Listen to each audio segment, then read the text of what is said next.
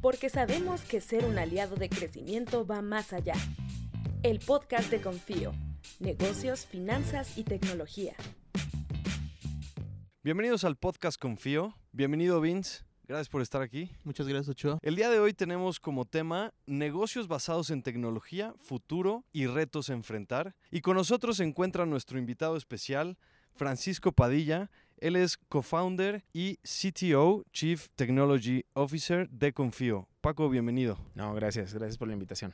Comenzamos de lleno en las preguntas del programa. Paco, ¿cómo crear un negocio basado en tecnología? ¿Es complicado? ¿Es caro? ¿Es ¿Cómo es? Mira, si quieres un poquito para darles algo de contexto.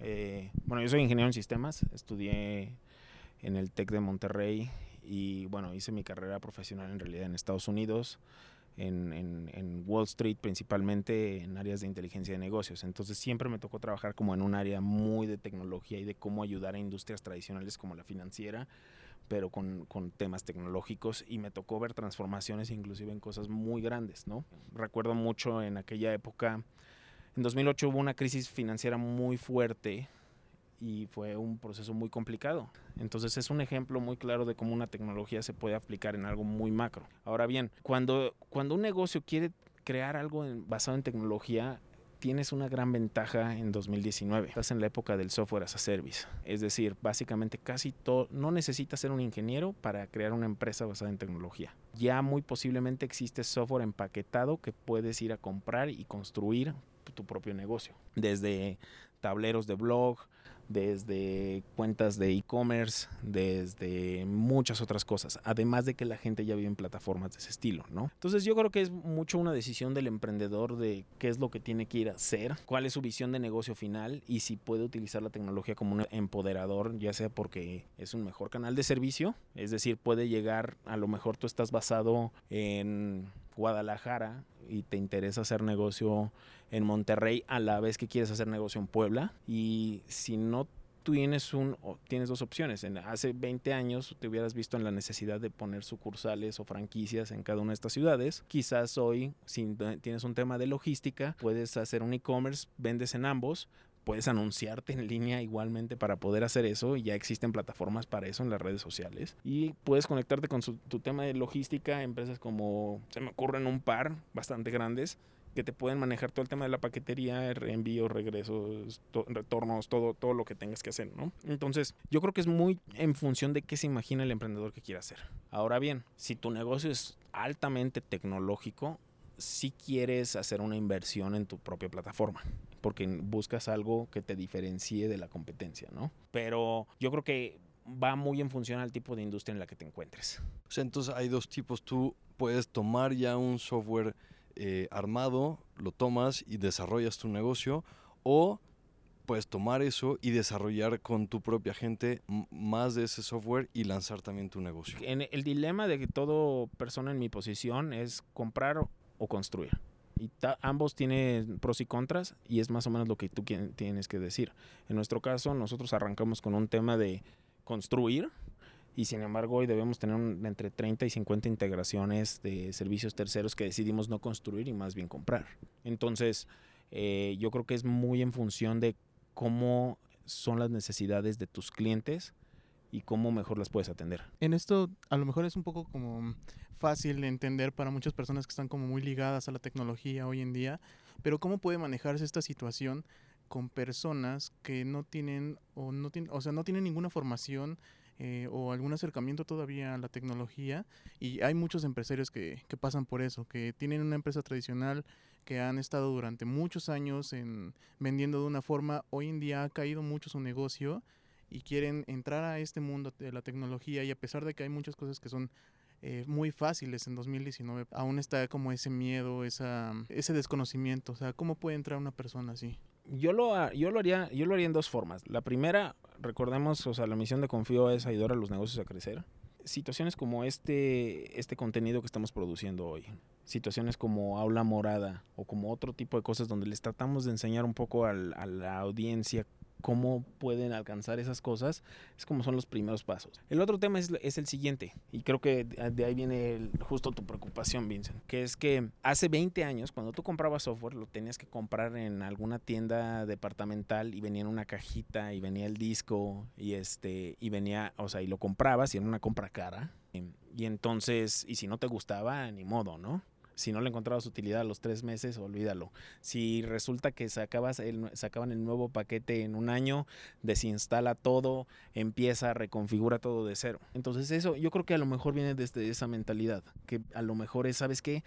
Si hago este compromiso me meto en un mega problema. ¿Qué pasa? En los 70 se, acuñó este componente de uno de los fundadores de Intel que le puso la ley de Moore. La ley de Moore dice que cada 18 meses la velocidad de un procesador se duplica. Entonces hoy en nuestros celulares tenemos más capacidad de procesamiento que el, que el cohete que llevó el hombre a la luna. Pero eso se ha transformado y ya no es, ya es la diferencia entre mucho y muchísimo. Ahora la tendencia se ha invertido y es más bien que el procesamiento y almacenamiento se está tendiendo a cero, lo cual dio origen a la nube. Entonces ya prácticamente guardar grandes cantidades de información y sistemas ya lo puede hacer un tercero. Entonces surge la nube y entonces todo está disponible con apps, con nuestros navegadores o con otro tipo de cosas. Y la gran ventaja de eso que tienes es que entonces, cuando tú ven, generalmente todas estas plataformas de las que estábamos hablando hace un momento, te lo cobran en base a tu uso y servicio. Entonces, si tú quieres algo para enviar correos, te cobran por el, volumen de correos que vas a enviar. Si mandas 15 correos, te sale casi gratis.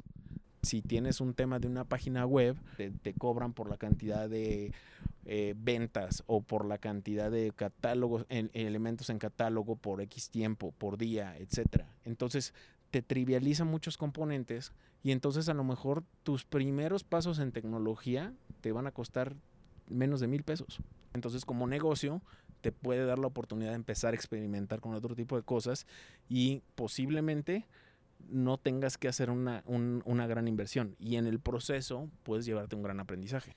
y justo en esto que, que estás comentando, un empresario o digamos uno de los clientes de Confío, eh, que tienen un, una empresa, un negocio tradicional, una fábrica, un, no sé, algo, algo mucho más tradicional, pero que quiere implementar o transformar su negocio en tecnología, ¿cómo le recomiendas que lo haga? El negocio que vende a negocios, naturalmente ahí tiene otra situación, ¿no? Vive más como de, a lo mejor tiene 15 ventas al año solamente, pero son ventas grandes. Si tú, si tú le vendes a negocios, lo que tú quieres es ahí más bien, por un lado, aumentar tu valor, pero por otro lado quieres aumentar tus márgenes. Y para aumentar tus márgenes, tu operación tiene que ser más limpia y tu, tus costos de, de, marketing y tu merma tienen que ser menores. Entonces, por un lado, este, del lado de marketing, existen muchas plataformas ya muy sencillas, que son los Customer Relationship Managers, de los cuales el más dominante hoy del mundo es Salesforce, pero existen otros muy baratos como Soho o como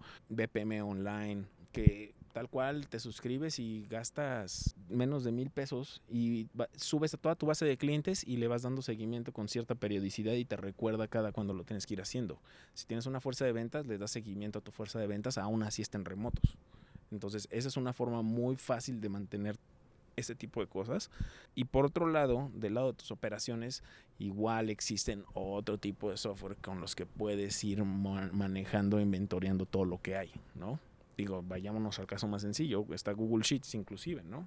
Ya, ya es una hoja de colaboración concurrente cuando antes existía Excel. Y por último, o sea, igual toda esta medición de mermas y, y otro tipo de cosas, también siempre va a haber software disponible para eso.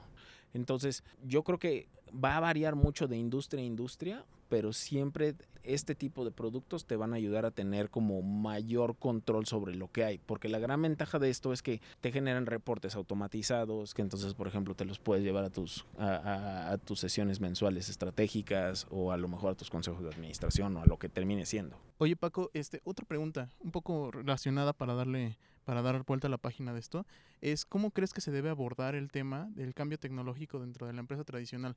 Aquí estamos eh, refiriéndonos un poco a desde los, los empleados, desde la forma en la que se maneja todo, o sea, cómo tiene que ser este cambio dentro de una empresa. Sí, claro. Em, yo lo veo de la siguiente forma. Em, a mí muy frecuentemente me preguntan, oye, ¿cómo está construida tu tecnología? Y yo les digo, realmente no tiene caso que te responda eso hoy porque mañana va a ser distinto. ¿Qué pasa? Hoy vemos historias de empresas que crecen y escalan en velocidades relámpago. Entonces, bien mañana te pudieran quitar eh, lo que tú tienes de, clientes, ¿no? Entonces, tú no quieres que eso te ocurra y por lo tanto, si tu negocio tiene la posibilidad de, de ser atacado, mejor atacarlo tú mismo innovando. Entonces, yo creo que antes de siquiera pensar en una situación de qué eh, proyecto o software vas a hacer, es más atacarlo desde la perspectiva de una mentalidad de qué tengo que hacer si este negocio tiene que sobrevivir los siguientes 50 años. En 50 años esto puede ser obsoleto, sí o no. Perfecto, entonces ¿qué tengo que hacer para que no se vuelva obsoleto? Que ese es uno de los retos que tiene la tecnología hoy en día, que lo que hoy es tendencia y lo que hoy puede ser un modelo súper exitoso, el día de mañana, en un mes, en un año puede ser totalmente diferente y si la gente no se llega a actualizar en esta cuestión de la tecnología, es vemos muchos negocios que han sido gigantes justamente y han desaparecido con, con, el pasar de los, de los meses. Los mapas en papel, por ejemplo. Los mapas en papel era cada que viajabas a cualquier lugar del país necesitabas comprar tu mapa en papel porque si no te ibas a perder en la ciudad y, y, en realidad, o el clásico que bajabas el vidrio y le preguntabas, oye, ¿para dónde voy? ¿Ok? Eso ya no existe, ¿no? Entonces, y nadie jamás hubiera imaginado que eso hubiera pasado. ¿Ok? No sabemos qué va a pasar en 15 años. Esa es la situación, o sea, tú tienes que ir pensando qué es lo que te puede eh, eh, cambiar en, los, en el futuro. Claro. Y, y, o sea, y hablarte mucho con la verdad. A ver, mis ventas están mejorando o, o, decreciendo. ¿Por qué? Y seguir iterando a nuevas versiones de tu producto para que la gente te, te continúe comprando, porque si no, simplemente ignorar ese dato te va, te va a lastimar. Sí, justo. Y en este tema de la innovación, desde tu punto de vista, ¿qué tan representativa se ha vuelto la innovación tecnológica para el valor en los servicios o bienes que ofrece un negocio? Mira, creo que es importante. En, en muchas cosas el cliente quiere sentirse especial, porque en otras partes se siente especial. Tú entras a tus redes sociales y es un contenido que está pulido a tu gusto. ¿Por qué lo digo? Porque la gente se está acostumbrando a tener relaciones personales con las empresas. Entonces, eh, este tema de lealtad hacia los hacia tu cliente tiene que reflejarse en que tiene que haber una historia contigo. ¿Crees que los negocios van hacia o deberían de ir hacia allá, hacia la personalización de su producto a cada cliente? Mira, idealmente sí, yo me imaginaría. Ahora bien, siempre hay productos que son muy exitosos, ¿no? Yo creo que cada, cada quien, cada, cada, negocio sabe lo suyo, ¿no? Imagínense un restaurante que sirvan la, la hamburguesa especial a cada, o, a cada cliente, pues nunca terminaría de, de, de, entregarlas, ¿no? Si uno de tus valores es esa relación uno a uno, definitivamente. Si otra cosa es, ¿sabes qué? Llevo lo mismo que todos los demás, pero me entregan como reloj, perfecto para algunas cosas, a mí una personalización de mi comida de hoy a lo mejor no me, no me importa, pero la personalización de mis noticias o de otras cosas sí me importan. Entonces, yo creo que varía de industria a industria. Metiéndonos un poquito más al tema de los retos de eh, las empresas basadas en tecnología, ¿cuáles son o cuáles tú crees que sean esos retos? Yo creo que el principal reto con tecnología es no ver la tecnología como un fin, sino como un medio, porque a veces esas también son uno de los grandes errores que se cometen cuando uno se digitaliza. Es decir, perfecto, lancé este megaproyecto. ¿Qué opina mi cliente? ¿Qué opinan mis usuarios? Y entonces, de repente, cuando uno hace un compromiso a tecnología, nosotros decimos aquí que nosotros festejamos el resultado, nunca la liberación de la tecnología porque si, si festejas su liberación, no estás ni seguro si estás generando valor o beneficio a alguien, pero si festejas el resultado, lo empiezas a ver porque tienes una mejor tasa de conversión de clientes, tienes a lo mejor más presupuesto para otro tipo de proyectos porque ahora gastas menos en alguna cosa que antes no debías gastar, tienes menos merma. Entonces, cuando consigues ese tipo de cosas, tú tienes dos opciones, ¿no? Tienes la, la, opción de decir, yo me, yo me convierto digital y yo voy a hacer esto. Y la otra es, a lo mejor no te queda tan bien, pero ya, ya obtuviste beneficios. Entonces, ¿cuál es el tema? Existen dos conceptos en tecnología que me gusta mucho utilizar, que es el proceso de la deuda técnica y es un término en inglés que se conoce como jack shaving. Pero es básicamente cuando es jack shaving es necesito una mega infraestructura de tecnología y tiene que ser perfecta o si no, no se la voy a ofrecer al cliente. Y mientras tanto, tienes que hacer una inversión pesadísima de tiempo y de recursos recursos y es como cuando se te confunde y la tecnología la ves como un fin. Por el otro lado tienes la deuda técnica, que es, sabes que lo voy a hacer porque necesito vender ahorita y va a estar, haz de cuenta que es el barquito pegado con Durex, pero sabes qué, me está trayendo clientes. Entonces como me está trayendo clientes, es muy distinto tener el barquito con Durex pero con dinero que tener el Titanic, pero no lo tengo más vacío que nada. Entonces, todas las empresas cuando navegan en tecnología tienen que poder entender cuál es su objetivo ahora, porque también en algún punto tienes el barquito con Durex y se le va a caer el Durex al barquito. Tienes que empezar a mejorarlo. Entonces, en todo momento tienes que entender qué punto tienes que hacer tu inversión. A mí lo que me gusta mucho utilizar es el principio de Pareto, donde el 20% de las tareas consiguen el 80% de resultados, porque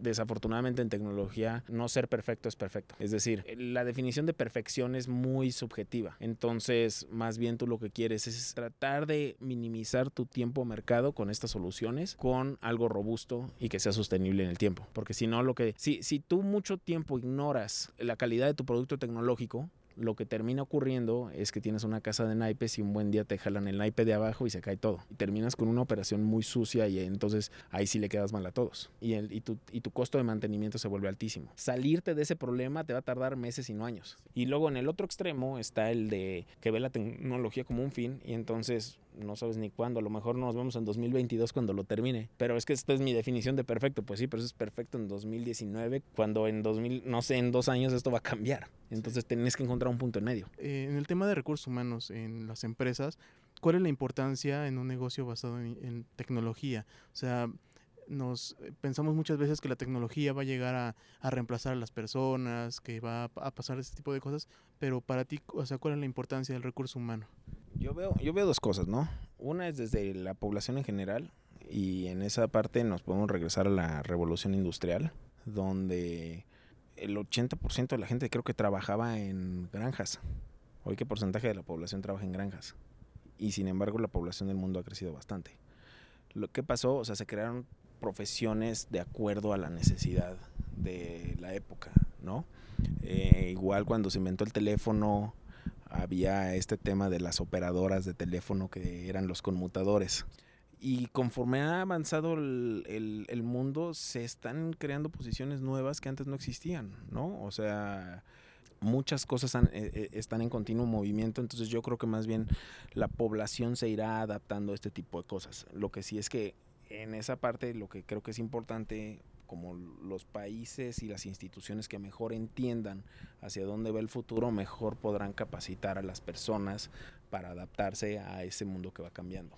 Y, y desde tu perspectiva, una empresa que ya ha adoptado todo, o sea, ya, ya es 100% te tecnológica y ha adoptado todos estos procesos, ¿las personas este, siguen siendo importantes? Ah, por supuesto.